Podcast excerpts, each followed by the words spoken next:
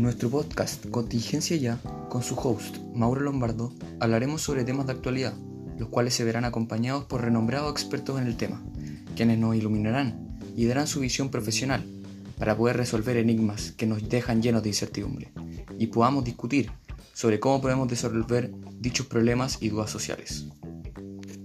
En este primer episodio vamos a hablar sobre uno de los problemas actuales que hace más ruido sobre los jóvenes y adultos y no deja a nadie indiferente. El machismo. El machismo está presente en nuestra sociedad sin importar por dónde lo mires y su presión constante nos hace reflexionar. En esta ocasión nos acompaña el psicólogo Gregorio Lagos, el cual lleva muchos años estudiando a las masas y su comportamiento. Él es un gran profesional, con un doctorado en psicología, graduado de la Universidad Católica, que ha participado en múltiples congresos a lo largo de todo el país y el mundo, dando charlas sobre todo lo que implica este complejo pero interesante tema. Bueno, Gregorio, es un absoluto placer tenerte en este programa, eh, en esta entrevista, que nos hablemos un poco de nuestra sociedad y de estos temas tan relevantes. Bueno, partamos. Yo personalmente creo, y tal vez la mayoría de la audiencia esté conmigo, en que uno al analizar un tema, ya sea uno tan relevante como el que vamos a analizar hoy, o algo más mundano y trivial, eh, de igual manera creo que existen varias áreas por las que uno puede ver este tema, analizarlo. Y creo que en estos temas tan sociales como este, hay tres puntos bastante interesantes que podemos discutir. Estos tres puntos vendrían siendo, primeramente, el punto de vista teológico, el cual nos da un punto de vista de la religión sobre este tema y cómo lo podemos explicar a través de las profecías que nos relata cualquiera de las religiones. Pienso que pueden sacarse varias respuestas de ahí, porque no creo que todo va a ser puramente hechos, son cosas complementarias, que para llegar a una conclusión concreta y un poco más desarrollada, obviamente también viene el punto científico, que es muy importante. No es ni más ni menos importante que el teológico, el cual nos presenta los hechos concretos y concisos. Creo que eso también es muy importante tenerlo en cuenta, al igual que el tercer tema, que sería filosóficamente hablando. Filosóficamente uno puede ver las cosas de una forma más moral y ética, teniendo una opinión no, tan sesgada, un poco más objetiva. Así que creo que estos tres elementos que tenemos acá pueden ser la clave para llegar a una respuesta. Así que Díganos usted cuál es su punto de vista y ayúdenos a entender. ¿Cómo diría usted que se, que se ha originado científicamente el machismo? Bueno, primero que nada, muchas gracias por invitarme a este programa. Em, desde mi punto de vista, para explicar el origen del machismo de manera científica a la prehistoria. Esto se debe a que a lo largo de la historia la sociedad ha sido plenamente machista, por lo que es necesario analizar las raíces se debe remontar. ¿Y cuál diría usted que es la teoría más plausible que nos deja la ciencia en cuanto a este tema? Em, bueno, existen tres teorías que son las más frecuentes o las que más sentido me hacen. La primera siendo la de que biológicamente el hombre desarrolla mayor cantidad de masa muscular, por lo que en la prehistoria se ocupaba de trabajos que requirieran mayor esfuerzo físico, llevándolos eventualmente a controlar la producción. Eso sí, se debe considerar que la superioridad es únicamente en masa muscular, es decir, la mujer tenía superioridad en intelecto e incluso mayor resistencia al dolor y enfermedades. También existe la teoría de Charles Darwin, que planteaba el concepto de selección sexual. Esta consiste en que los hombres que lograban tener descendencia eran los más ambiciosos y competitivos, convirtiendo a la mujer en la dependiente del hombre. Pero esta teoría también tiene vacíos. Yuval Noah Harari, historiador y escritor de libros como Sapiens de animales a dioses, dice que en especies como los elefantes, dicha selección sexual creó matriarcados, es decir, la mujer tiene superioridad sobre el hombre. Es interesante lo que usted nos propone, don Gregorio. Me gustaría bastante escuchar su opinión al respecto de las otras formaciones que tenemos, eh, la teológica, la filosófica. No sé si a usted le molestaría compartir lo que opina al respecto. Eh, ¿Nos podría decir qué opina usted? Eh, ¿Cómo teológicamente se ha originado este problema.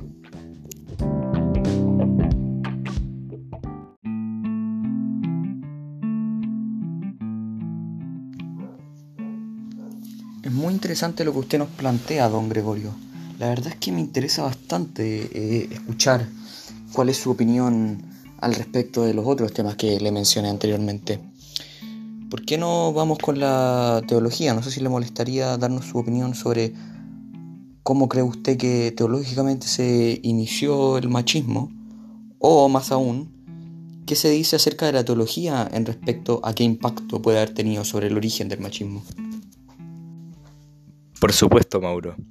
Para comenzar, voy a citar a Amelia Valcárcel.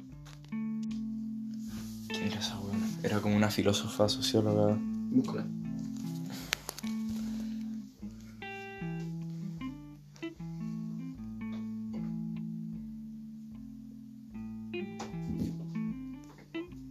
qué odian a Carol Dance? eh, Valcárcel. ¿Quién es esa comadre? Es una filósofa española. Sí.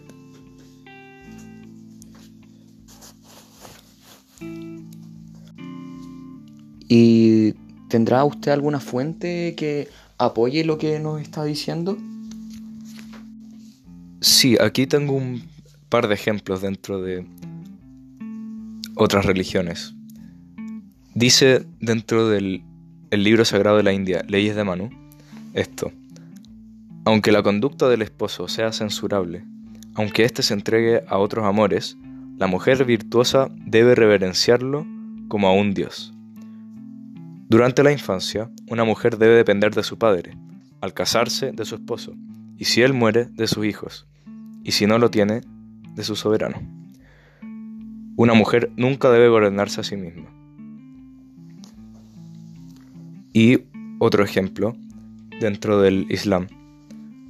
Dice en el Corán, libro sagrado musulmán, escrito por Mahoma, los hombres están sobre las mujeres, porque Alá les otorgó la primacía sobre ellas. Por lo tanto, da a los varones el doble que le da a las mujeres. Los esposos que sufran la desobediencia de sus mujeres pueden castigarlas, desde dejarlas solas en sus camas hasta incluso golpearlas. No llegó al hombre mayor calamidad que la mujer.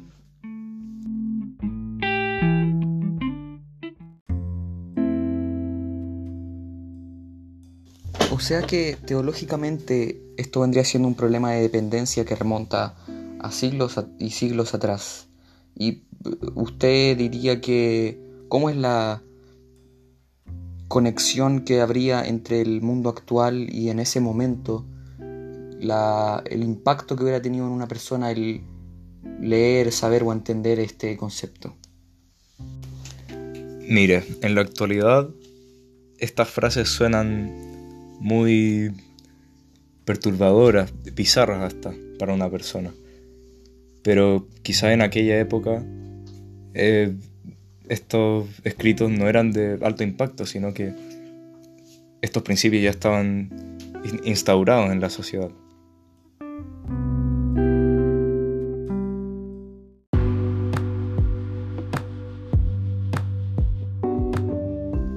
Sí, eh, es importante connotar eh, opiniones de filósofos que han dado su opinión, o más bien su razonamiento valórico con respecto a la mujer a lo largo de la historia, incluso siglos antes de Cristo. Eh, dichos pensamientos solo han reforzado e instaurado la misoginia de manera férrea en la sociedad, ya que los, las autoridades de las sociedades antiguas eh, se dejaban llevar por estas opiniones. Entonces se creaban políticas y leyes que arrinconaban las libertades de la mujer y dañaban su integridad. ¿Qué dice la filosofía al respecto de todo esto? ¿Qué dicen los filósofos? ¿Qué plantean? ¿Alguna tesis importante que le gustaría recalcar? Y por último, Aristóteles. La naturaleza solo hace mujeres cuando no puede hacer hombres. La mujer no es más que un hombre incompleto, una especie de error de la naturaleza.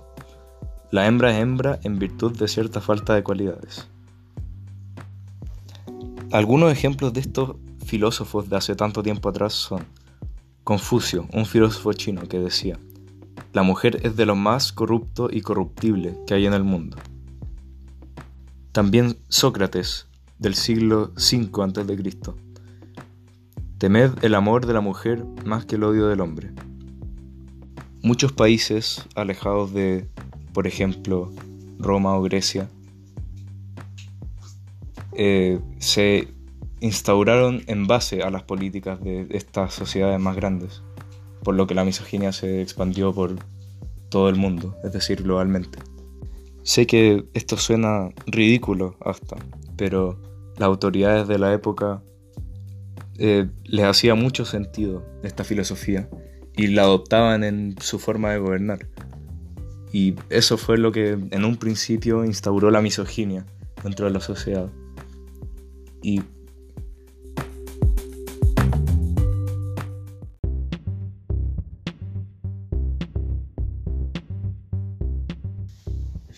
Pasemos pues ahora a la sección de opiniones con respecto a problemas éticos de hoy en día y en este caso de el machismo y la misoginia.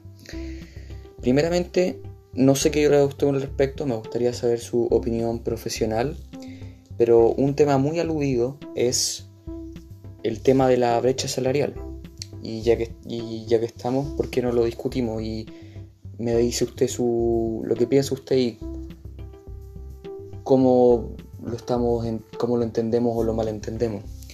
Desde mi punto de vista, eh, el tema de la brecha, salarial es algo que existe, no lo, no lo deniego, pero creo que es un hecho mitificado, en el cual se omiten hechos y se sacan conclusiones sin un respaldo numérico efectivo, como el caso que investigaron Valentín Volunti y Natalia Manuel, dos estudiantes de Harvard, quienes fueron a investigar entre, entre otros lugares al metro de Boston, donde encontraron que los hombres del 2011 al 2017 fueron propensos a trabajar un 83% más y además a aceptar cambios de horas.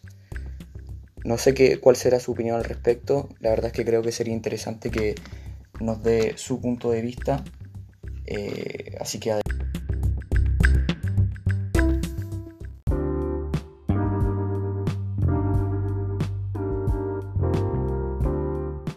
Sí, bueno, es innegable que existe la brecha salarial en el mundo incluso. Y es una de las principales demandas de los movimientos feministas globalmente. Em, encuentro que, aunque no suponga un cambio, eh, es decir, de calidad de vida mucho en mujeres, también puede ser un un paso agigantado para cambiar la cultura y derrocar la misoginia que hace sufrir a tantas mujeres.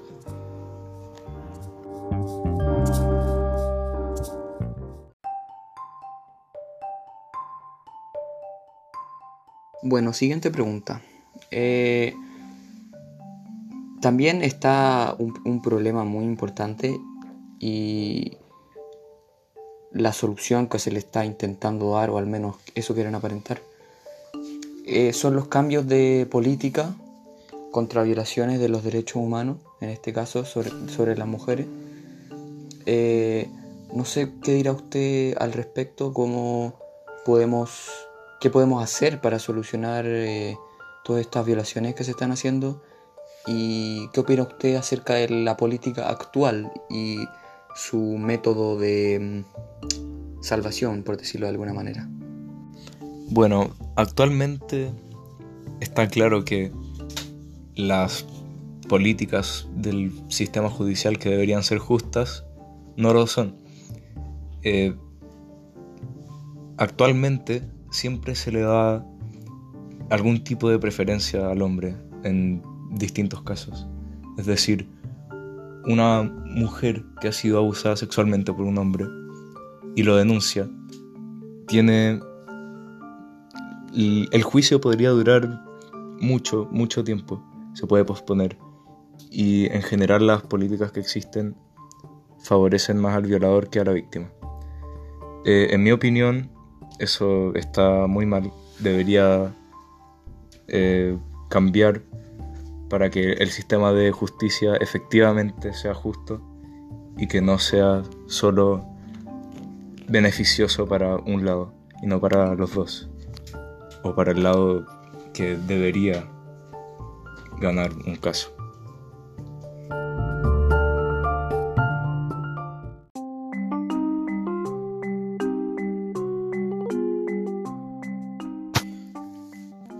Como siguiente pregunta, podríamos analizar el tema del aborto. El aborto es un tema bastante relevante en el tema del feminismo y creo que podría ser interesante tener la opinión de alguien como usted. ¿Nos podría contar cuál es su experiencia con todo esto y cómo ve usted, ya que usted fue un, es un gran experto en las masas y en la conciencia social? ¿Qué podría decirnos acerca de cómo se siente la gente y por qué es que demanda el aborto legal, seguro y gratuito bajo ya sea las tres caudales o, o no?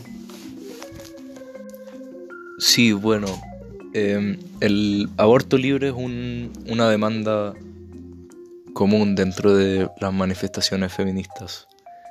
Em, actualmente en nuestro país eh, es legal dentro del marco de las tres causales, pero aún así existen eh, políticos, eh, miembros del Congreso que desean simplemente hacerlo ilegal. En mi opinión, el caso de Chile, como no se aseguran necesidades básicas de dignidad para las personas, el aborto debiera ser libre. Eh, pero si, si existiera ese aseguramiento de las necesidades básicas, eh, sería, yo creo que la manifestación, los manifestantes se conformarían con las tres causales, ya que eh, si no es inviable criar a un niño.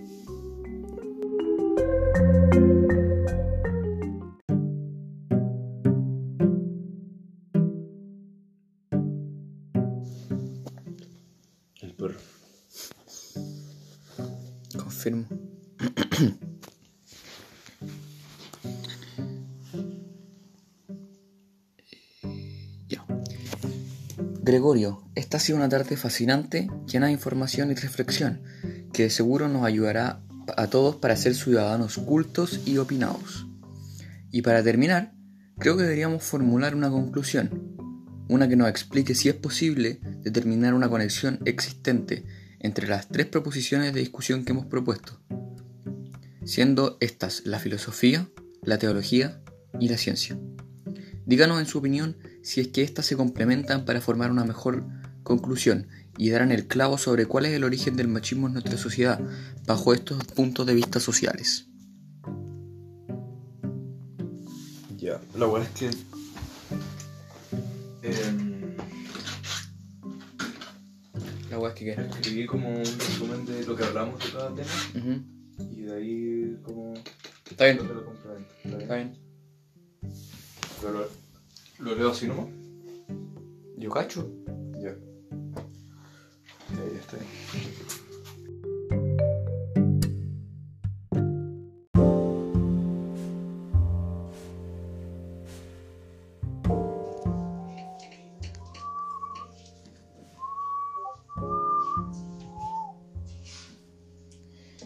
Y a partir de lo que nos relata, ¿cree usted que tiene una idea de cómo podríamos solucionar esto?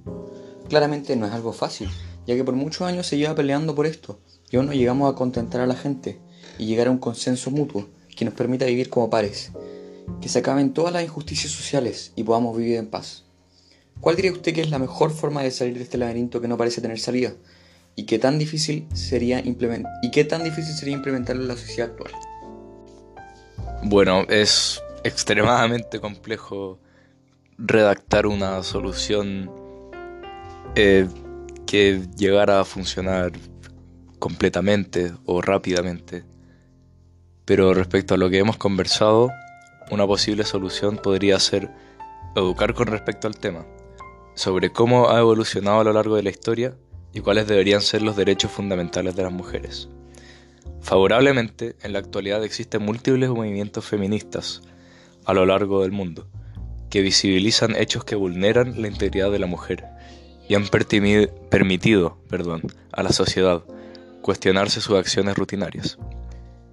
El siguiente paso sería convencer a las autoridades de crear políticas que favorezcan las necesidades de la mujer y que promuevan el trato igualitario entre géneros.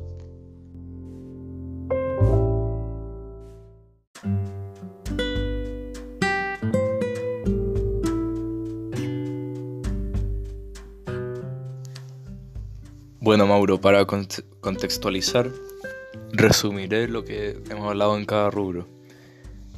Eh, tenemos datos y teorías de variados ámbitos que dan apoyo a la idea de explicar el origen del machismo en nuestra sociedad. En los datos relacionados con la ciencia, revisamos un par de teorías creadas por científicos como Charles Darwin. La primera que fue mencionada es la teoría de la masa muscular. Esta consistía en que el hombre, al biológicamente desarrollar mayor cantidad de masa muscular, se encargaba en la prehistoria de los trabajos que requerieran esfuerzo físico, llevándola a controlar el funcionamiento del mercado.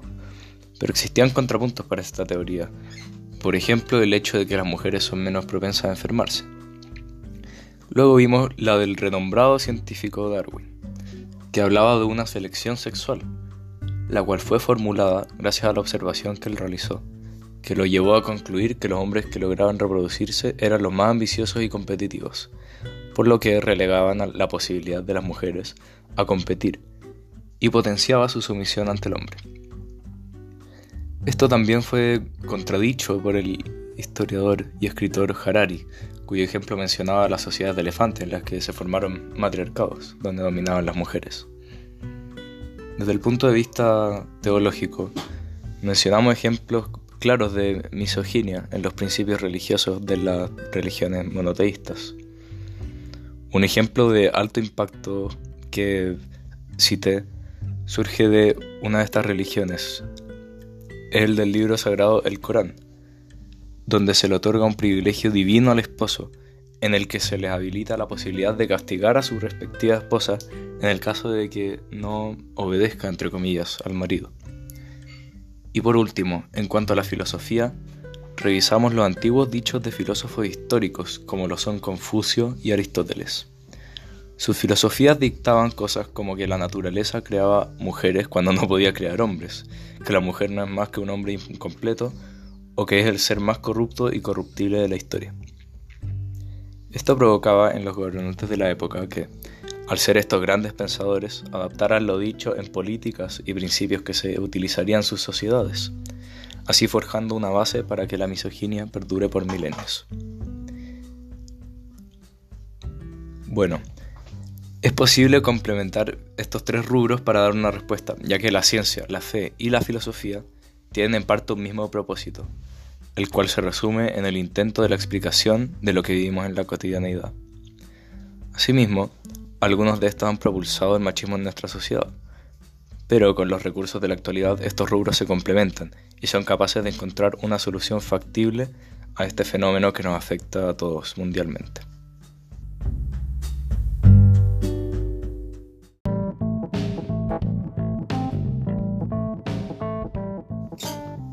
Bueno Gregorio, ha sido un placer estar contigo en esta ocasión. Les dejo un link en la descripción para que lo visiten en Twitter y no se queden extentos de los grandes pensamientos de este aún mayor real prodigio de nuestro tiempo. Nos vemos en la próxima entrega de su programa favorito de Contingencia Ya. Chao.